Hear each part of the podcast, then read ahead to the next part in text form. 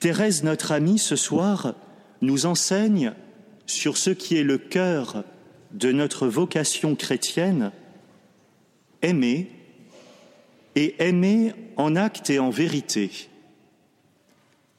Car comme le dit Saint Jean dans sa première lettre, nous devons aimer non pas avec des paroles et des discours, mais par des actes et en vérité.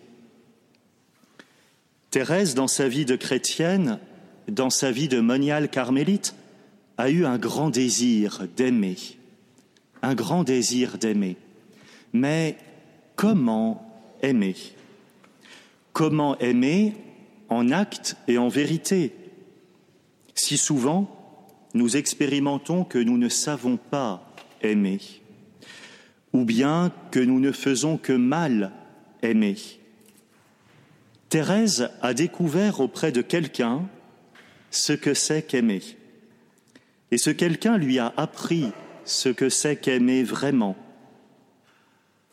Ce quelqu'un, vous le devinez, c'est Jésus.